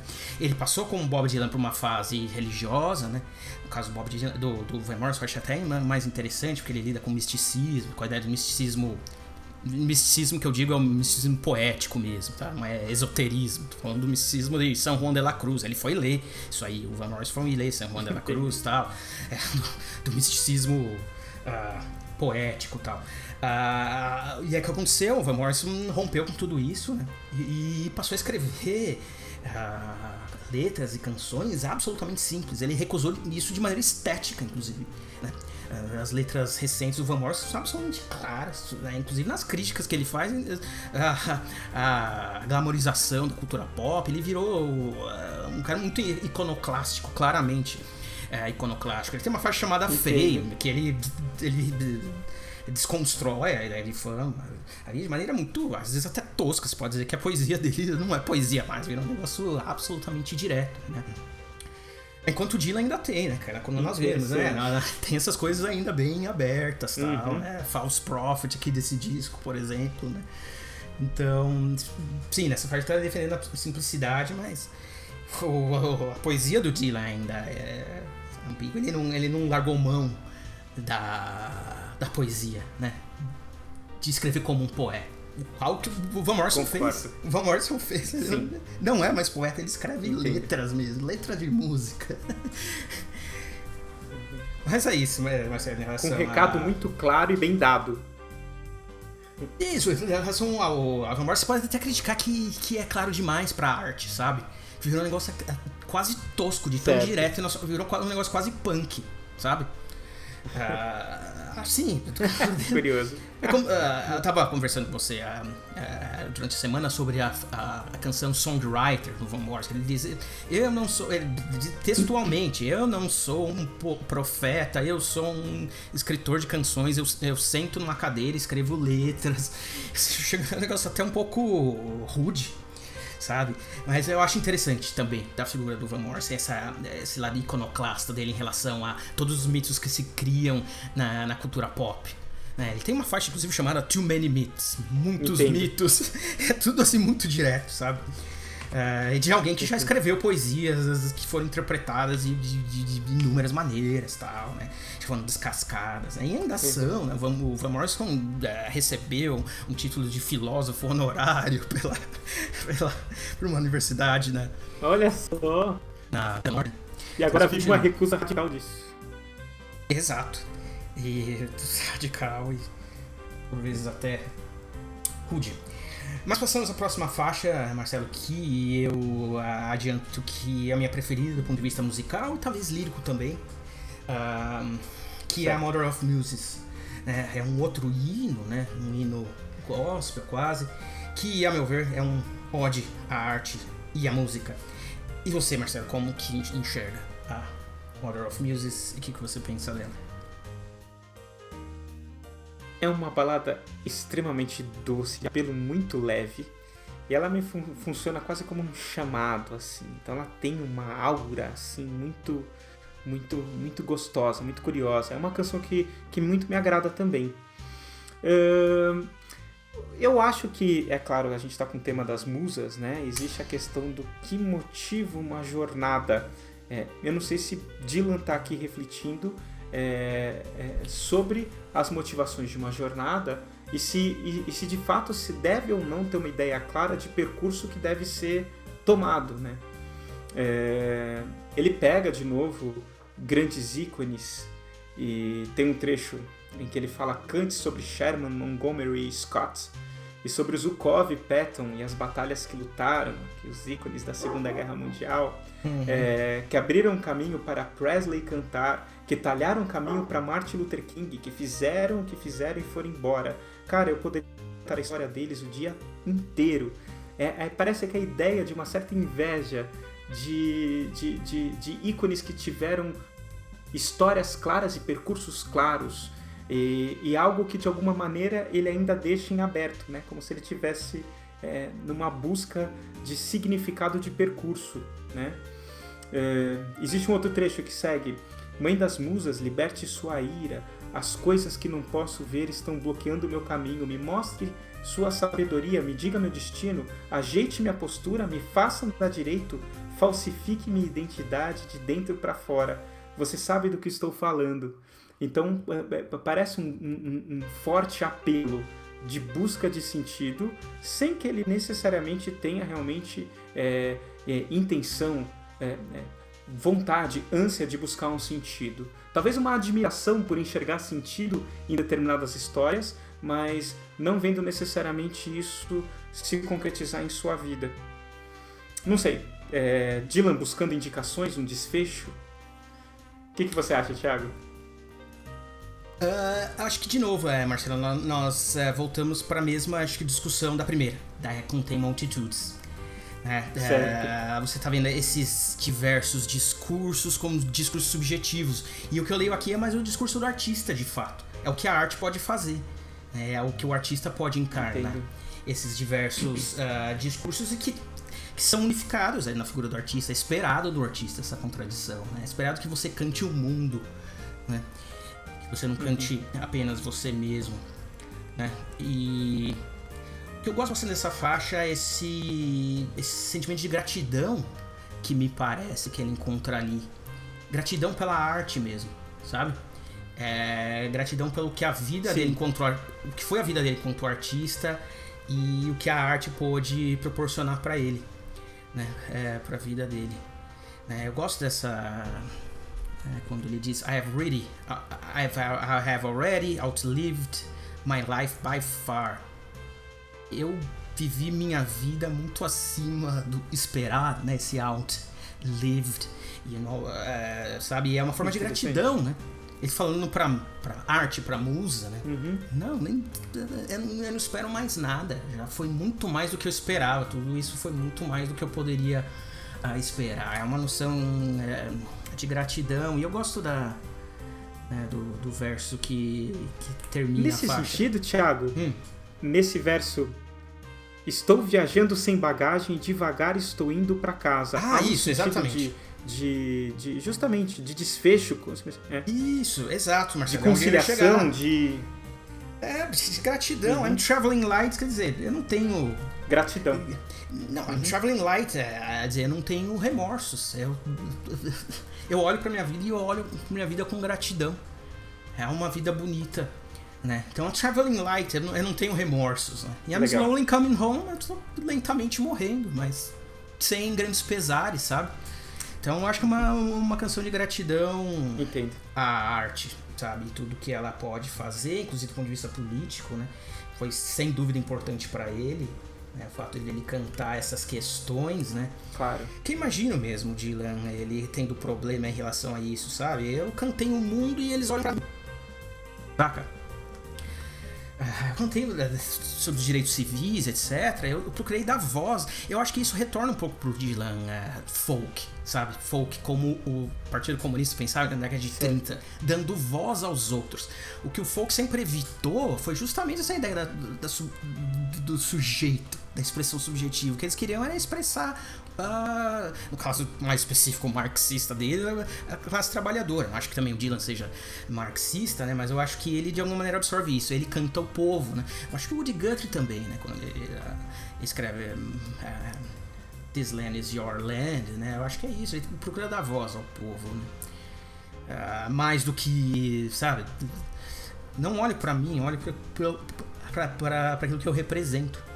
Né? Então, esse lado político eu acho que é importante, né? E eu acho que essa é uma canção de gratidão. Eu acho uma melodia muito bonita, né? Eu ouvi críticas, eu li, né? Na verdade, críticas a esse. Eu li a críticas esse álbum dizendo que uh, é muito uhum. pobre do ponto de vista melódico. né? É evidente que se for comparar as grandes canções do Dylan, né? Aquelas que tiveram inúmeras versões. Claro né, dentro da, da música popular, talvez não, tenha. Gravadas exaustivamente por inúmeros artistas. Isso, justamente pela força que elas têm, né? Os arranjos do Dylan sempre foram ah, discutíveis, assim, né? Porque ele também nunca quis é, tornar isso muito popular, né? Quis fazer do uhum. jeito dele, né? E dos músicos que trabalham com ele, né? Ele me parecia ser um cara, inclusive, que dá bastante liberdade. Diga, Marcelo. Mas insisto, Thiago, desculpa até te interromper, mas não me parece o caso, e da primeira à última faixa, parece bem evidente isso. Não é a intenção de, do Dylan deixar mesmo é, em primeiro plano a questão da melodia, né? É, é tudo isso serve para adornar é, a poesia que tá, eu acho, em evidência, tá em primeiro plano nesse disco. Parece que ele faz isso de uma maneira proposital até. Ele poderia trabalhar a melodia de um jeito diferente, fazer com que elas ficassem ou caminhassem lado a lado, mas acho que o que está em jogo nesse disco é jogar mais luz na sua voz, voz como poeta, não sei. É, acho que sim, Marcelo, você tem razão sim, né? Talvez isso seja para ele mais importante hoje. Uh, né? Eu não sei também como pensar do, do Dylan anterior, talvez ele é, se preocupasse mais né, é, com isso. A questão é que eu acho que é, essa faixa específica, Modern of Muses, ela se, ela se mantém entre as grandes canções do Dylan, grandes melodias, e eu acho que é uma das daquelas que são passíveis de, de versões através do mundo, né? Como é, aconteceu com o Bob Dylan, inclusive uhum. aqui no Brasil, né? Zé Ramalho gravou, um monte de gente gravou também aqui no Brasil, Caetano Veloso, né, gravou. Né, eu acho que essa é uma música que se mantém como grande no, na, na, obra do Gila, inclusive é musicalmente. Mas vamos passar para a próxima, Marcelo. Crossing the Rubicon. Né? Então Vamos lá. temos um outro blues ali com Crossing the Rubicon. Quais são as suas impressões sobre ela, Marcelo? Mais um blues clássico.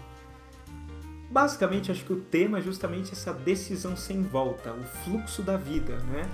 É, Quando você atravessa o Rubicão, você não tem como voltar atrás da decisão que você tomou.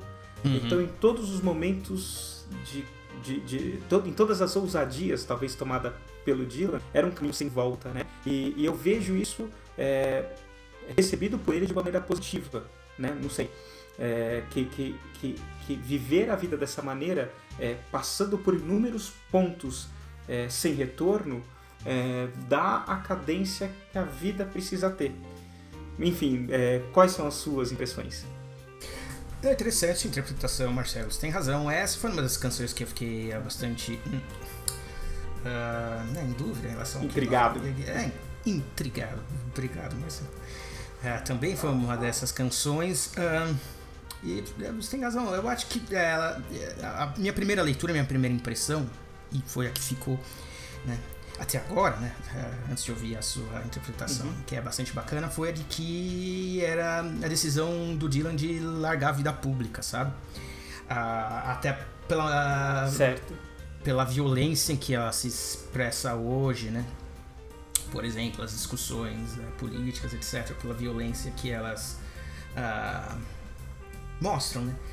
E eu acho que, inclusive, eh, por exemplo, eh, ele inicia Across the Rubicon, on the 40th day, eu cruzei, eh, eu cru- cruzei né, o Rubicão no 14 dia, no dia mais perigoso do, do, do, do mês e do ano, no, no, no- pior período. Então acho que esses superlativos, sabe?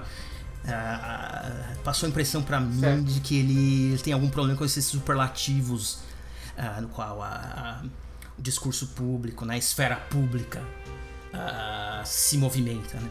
Essa violência e uma decisão dele de sair de, disso tudo. Foi assim que. eh, Foi essa a E, e minha na primeira sua impressão. biografia há evidências disso, né? Uhum. Sim, né? Sempre foi. A sua biografia pelo menos indica isso. Em momentos diferentes, né? Como eu disse, desde o hiato de aparições públicas em shows de 66 a 74 e depois com o passar do tempo o seu sumiço mesmo, né? Ele, ah, raríssimas aparições em público, enfim. E, e pode ser sim, é, eu acho que pode fazer sentido esse resguardo, né? Sim, acho que é uma das interpretações possíveis. Mas vamos passar para a próxima, a penúltima faixa do disco, ou na verdade a última faixa do primeiro disco. Né? Key Porque West. Trata-se de um disco duplo. né? Rough and Wild, uh, Sim. Rowdy Ways. Então, ah, sim, então vamos lá para Key West, Philosopher Pirate. É uma, uma balada de nove minutos, né? Que pra mim tem um certo sentimento mexicano, ali, texano ou terrano, né? Hum. comandado pelo acordeão, dia, Uhum. acordeão diatônico ali, né? E é uma faixa sobre um bandido ou um pirata, né? Fugindo para a ilha de Key West. Key West que é uma ilha ali ao sudeste da Flórida. É, e o Bob Dylan, inclusive, ele é um lugar que ele frequenta, a ilha de Key West, é, no oeste da Flórida. Então é uma balada romântica, né? Talvez aí de novo puxando o Bob Dylan dos clubes de folk, das baladas tradicionais, né? Das baladas dos pistoleiros, dos desperados, né? Que é bastante comum, na verdade, na tradição, né? Tanto inglesa como dessas ah, ah, americana também, né? Porque as baladas inglesas viajaram para os Estados Unidos também. E o que, que você acha dela, Marcelo? O que, que você acha da Key West Philosopher Pirate? Eu acho que é a balada talvez com uma atmosfera, com a atmosfera mais triste.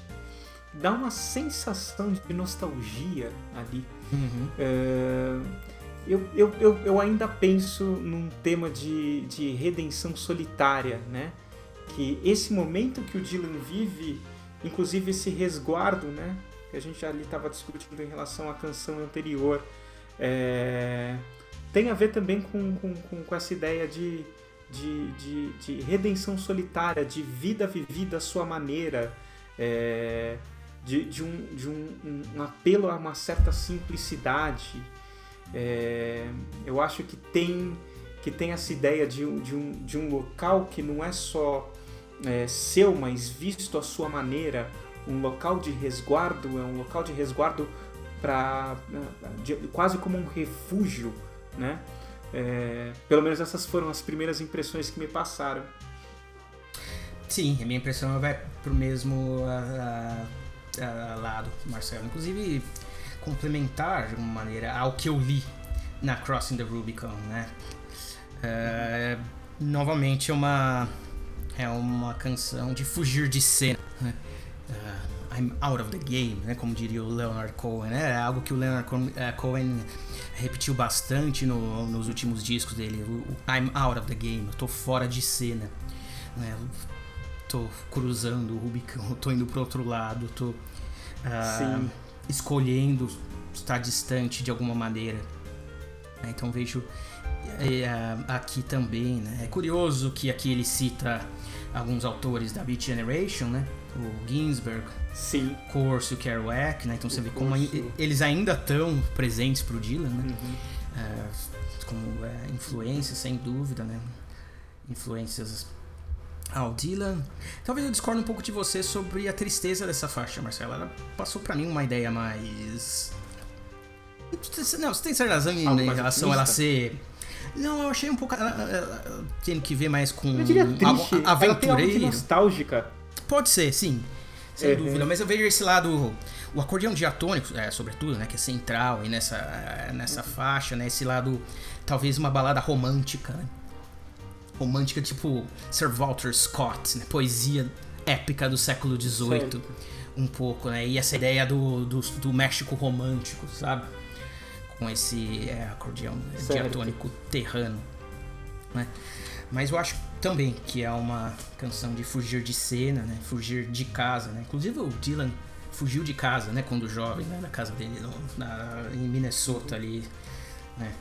Depois de ler o On the Road do Kerouac pela primeira vez. Ele fugiu de casa. Então é uma outra Mas ainda aqui. assim, a, a, a, a, sensação né, que passa, eu não sei se, se, é, se a ideia de que o West é essa, torta ou não, e a, a vida ali celebrada depois dessa fuga, depois dessa ideia de encerramento, é, é vista como uma vida legítima e feliz, né? Uhum. É um, é um retirar-se positivo, né? Sim, sim, sim. Inclusive, é, pesquisando é, para esse programa, eu cheguei em algum em um artigo publicado na ilha mesmo, de Key West, dizendo que o Bob Dylan estava celebrando a ilha e tal, né? Uh, a beleza, e de fato é um lugar muito bonito, né? No Caribe ali, né? Com aquelas praias uh, de, Sim de, de águas cristalinas e tal, né? Então talvez também tenha que ver com o apreço que o Dylan tem pelo lugar, né? Pelo, é, porque o West também tá ali. Né? Claro. Né? Também claro. entra como um elemento. Uhum. Ok, Marcelo, o que nos leva à última faixa do disco, né? E a única finalmente, faixa. Ah. Isso, finalmente. Ah, uhum. O grande épico do disco, né? O grande épico do disco que é A Murder Most Foul. Como eu disse, é um épico de 16 minutos uma faixa que narra Sim. eventos relacionados ao assassinato do Kennedy, ao mesmo tempo que traça uma antologia da música popular nos Estados Unidos. É. E aí, Marcelo, você já mencionou anteriormente a relação do Dylan com o Kennedy, né? Então, como é que você vê isso aí? Como Sim. é que você vê esse grande épico? É, inicialmente a relação do, do Dylan com o Kennedy era é, havia algo acho que de mais conflituoso, né? É, é, mesmo no, no dia 13 de dezembro, acho que de 63, é, um meio um pouco depois de, do, do, assassinato do Kennedy, é, ele foi premiado, né, com o prêmio Tom Paine Uhum. E, e, ele fez um discurso extremamente complicado, porque é, ele recebeu uma série de, de vaias, alguns aplausos, porque era um discurso, é, inclusive, de difícil assimilação, ainda mais pelo evento trágico que tinha acabado de acontecer. Uhum. Ele, ele fala que admite, de alguma maneira, que o Lee Oswald, né, o suposto uhum. assassino do Kennedy, é, ele, ele conseguia conceber o que, que ele pensava estar fazendo. É, ele fala sobre uma identificação, mas marca muito claramente que apesar dessa identificação, ele nunca iria tão longe. Nunca iria longe ao ponto, por exemplo, de, de atirar no Kennedy. É, é, o, o, o Dylan que, que, que, existe antes do assassinato de Kennedy é aquele Dylan visivelmente ativista, daquele folk contemporâneo acústico que vai nesses álbuns que vão de 62 até 64, porque lembre-se, mesmo que lançados em 64, como The Times They Are Changing, eles foram gravados antes do assassinato do Kennedy. Uhum. E eu acho que o Dylan carregava uma, uma vontade de intervenção que não era muito ingênua e não era tão. É, é, eu, eu acho que, que o sentido autoral né, de intervenção do Dylan uhum. tinha contornos mais fortes até aquele momento. Depois, esse tema nunca saiu de sua cabeça. Inclusive, eu acho que ele chegou a conversar com um biógrafo, agora eu não lembro bem, é, e ele disse que o, o assassinato do, do, Kennedy representava o momento em que, a partir dali, qualquer coisa era permitida, qualquer coisa era possível. Me parece que o assassinato do Kennedy é um divisor de águas nesse sentido. Se ainda há uma lógica é, em termos de posicionamento político, inclusive de uma oposição que se possa fazer, que possa ser considerada legítima, é, se ultrapassou todos os limites naquele exato momento. E uhum. talvez até o ativismo político tenha se esvaziado. Se é possível você se engajar politicamente, é possível você se engajar politicamente dentro de determinados limites. Ultrapassar esses limites, talvez tudo perca o sentido. E foi a partir desse momento em que ele passou para canções mais pessoais, foi para aquele Dylan mais elétrico, que se integrou um pouco mais com o desenvolvimento do rock ali na década de 60 e se desligou desse ativismo tão forte que a gente viu nos primeiros discos. Eu acho que essa última canção ela fala sobre isso. É, Lembre-se, não foi um processo simples pro Dylan. É evidente, até por todas as suas declarações, o quão conflituoso foi lidar com a morte de Kennedy. Então, por mais que ele pinte sim um retrato sobre a época, sobre o que se seguiu a partir dali, há um grande lamento, porque de alguma maneira até a sua compreensão política do mundo foi afetada de uma maneira definitiva e amarga com o evento da, do assassinato do Kennedy. Entendi, Marcelo. É, e sobre essa perspectiva, como é que você enxerga o fato, por exemplo, de no final desse, desse épico, né, ele citar todas essas canções, né? Porque não é da cultura popular de maneira ampla, é mais especificamente da música, né? E ele cita uh, como se pedisse para um radialista, né? Toque Don Hale, né? Que é o, um dos cantores do Eagles, toque. Mystery Train, toque Oscar Peterson. É um, é um trecho bastante longo que ele, que ele pediria para um DJ de uma rádio tocar essas canções. E como que, é que você vê isso em relação à a, maneira que foi né, tão chocante para ele uh, o assassinato do, do Kennedy? Você acha, do Kennedy? Você acha que ele está sendo irônico ao apontar isso? A, a música como ação? Eu acho que justamente ele mostra como a música vai falhar, não importa o que seja exigido em termos de, de, de música a partir daquele momento, como ela invariavelmente vai falhar em, em, em, em, explicar, em dizer o mundo depois daquele evento, daquele evento infame. É como se toda a cultura que tivesse a partir dali se equivalesse de alguma maneira, mas de uma maneira é, negativa, no sentido de que toda e qualquer pretensão de intervenção é, não podia superar é, o caráter tão, tão pesado, é, tão injusto, tão duro e tão sujo é, do assassinato do Kennedy. Então eu acho que aquela compilação que tem ali, é, talvez o que ela tenha de irônico seja justamente de mostrar que toda e qualquer produção, não importa para que direção fosse, ela nunca vai ter o peso que se imaginava que uma música, que uma canção, que a cultura poderia ter antes daquele evento. Ah, perfeito, Marcelo, faz todo sentido. Para mim, o que nos leva a punchline, né? Ao último verso hum. que é depois que essa, né, que o, que o Will, uh, da letra, pediu todas as canções, as últimas canções que ele pede é primeiro The Bloodstained Banner, que é uma brincadeira com o nome do hino americano, né? E aí, então, ao invés da, da, da, bandeira salpicada de estrelas, é a bandeira manchada de sangue. Então, toque a, man, a bandeira manchada de sangue. O que, que a gente quer dizer? O que, que a gente pode interpretar a partir dessa última frase? Eu acho que isso vem a corroborar com essa ideia. É, eu acho que essa música é a representação do fracasso, de todo e qualquer engajamento que, que a música pode ter. É uma reflexão sobre isso sobre as possibilidades do engajamento.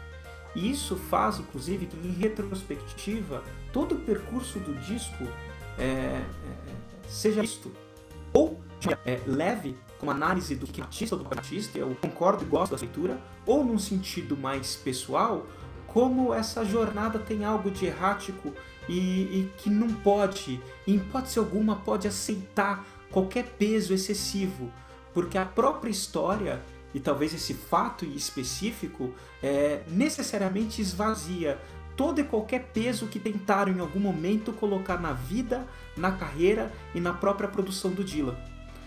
Aí que chega a grande aporia em relação ao disco que eu acho que existe, por mais que paradoxalmente é, ele, ele acabe e, e, colocando algumas chaves para impedir que isso seja sacramentado, porque isso cairia no erro de colocar o disco como um tratado, mas há uma chave de leitura quase conceitual que é, é simples, tá? Ela é, é, no certo sentido, até é, é superfici superficial. É, uhum. de uma grande reflexão sobre a vida, uma, uma grande reflexão sobre sua vida, mas a mais aberta dessas reflexões não é uma reflexão que sacramenta absolutamente nada. Ela diz quais foram as possibilidades, quais foram os pontos ultrapassados que não tinham retorno, quais foram as decisões que foram tomadas que não necessariamente é, eram puramente afirmativas, mas foram em muitos momentos conflituosas, em alguns momentos conflituosas ao ponto de carregar um passageiro sombrio que precisava ser negado ao longo de toda a vida,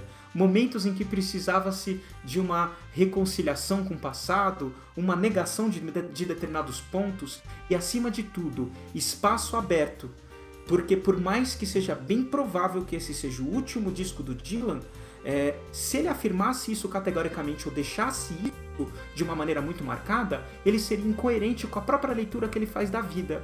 E algo de aberto, algo de positivo é deixado ali no limite. Ah, bacana. Não sei se eu exagerei, Thiago. Hum, não, é bastante interessante sua reflexão. e com elas passamos a régua aí, uh, Ruff and Howdy Ways. Ah, já temos um programa bem longo aqui, então para fechar o programa num um um pouco mais uh, descontraído, né? Que é podcast, né? Descontraído. claro. Descontraído. Então vamos lá. Uh, fechar o programa com um top 3, então, no programa. O nosso fetiche por, por top, ou o meu fetiche por top 3. Então, qual Também é o, é o meu, 3? viu, Thiago? Compartilhe desse fetiche, eu acho isso o máximo. Eu adoro. Vamos, vamos manter o tópico. Vamos manter o tópico dentro de Bob Dylan? Sim, sim, sim. sim Se a sim. gente for pensar em canções engajadas, qual que é o seu top 3 de canções engajadas de Bob Dylan? Um, the Times They Are Changing precisa estar nessa. Precisa estar nessa. Claro. Essa sem dúvida. Talvez Masters of War também, né? Uh, e qual seria a terceira? Você encontrou algo mais. Hurricane, você colocaria? Hurricane também, apesar de que, como o Dylan é, disse, né? Um dos músicos do Dylan é, é, perguntou pro Dylan numa turnê, então, tem aquela música Hurricane, né, bem bacana tal, né? Dando uma indireta assim, o Dylan falou, né, então, mas ela não é mais uma canção desse tempo, né? Uh, Sim. Então, talvez não. Uh, bom, Blowing the Wind também, apesar de, de, de, de todos os exageros. Blowing the Wind eu concordo. A, a, apesar da versão do, uhum. Do Suplicy, né? Tudo bem, eu gosto do Suplicy, mas uhum. a versão não foi das melhores. apesar de tudo isso, apesar de todas as versões, eu fico com os clássicos, né?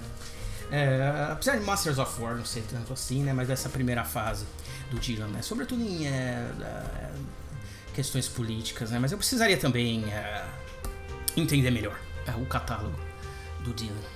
E para você, Marcelo, qual que é o seu top 3? As faixas políticas eu, do Dylan. Eu vou de cara com The Times They Are Changing e uhum. Blowing in the Wind. Mas daí eu queria jogar aqui uma provocação no final. É, que é essa música, a última música desse disco, é, me tocou tanto, que é Murder Must Fall, uhum. que eu acho que há um engajamento frustrado, um engajamento diferente, que tem uma faceta sombria e que conta a história do engajamento do Dylan de, de uma maneira muito interessante. Então eu colocaria nessa lista de uma maneira muito diferente da forma como aparecem essas outras duas, é, The Times They Are Changing e, e Blowing the Wind. Mas eu gostaria de, de colocar essa é, quase como uma provocação. ah, sim, ah, sim, eu entendo, sim, é, é um, é um épico mesmo e, e, é bastante interessante. Eu adoro a punchline dela, né? É esse toque a bandeira Sim. manchada de sangue e toque essa faixa. Eu acho uma ótima punchline para um poema épico enorme, né? Como Sim, esse e tal. E eu lanço um, um, outro top, Marcelo, mas agora top 1 mesmo, só para não, não, complicar demais. Qual que é a, seu, a sua versão preferida de outros artistas da, da de, de, alguma canção do Dylan? Qual que é o seu cover do Dylan preferido, em outras palavras? Cover preferido do Dylan? Cara, é que eu sou, eu sou realmente é, é, fascinado por The Time Are Changing. Tem um, um, vocalista que quando faz trabalhos intimistas, ele consegue resultados muito interessantes.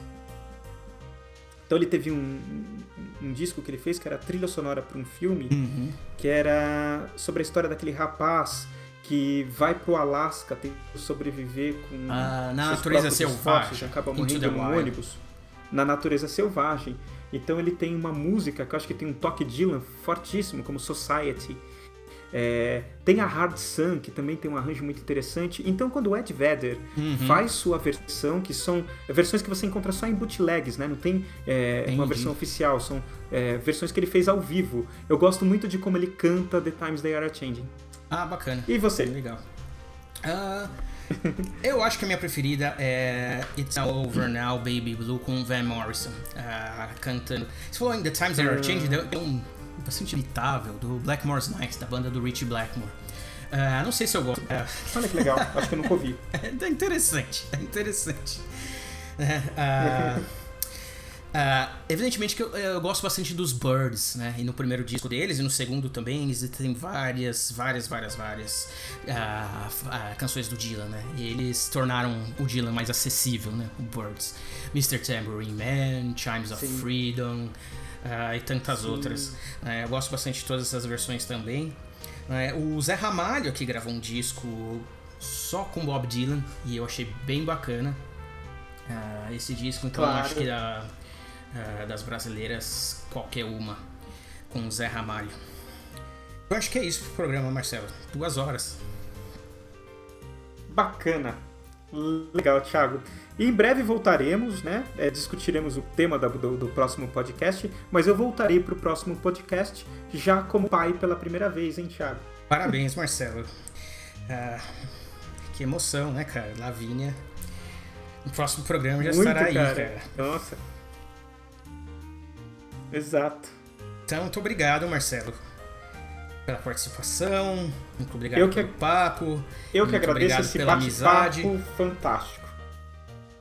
Prazer enorme para mim também. Muito obrigado, Marcelo. Então, ficamos por aqui nessa edição do Constelações Musicais. Muito Até bem. mais. Até o próximo programa. Valeu. Até.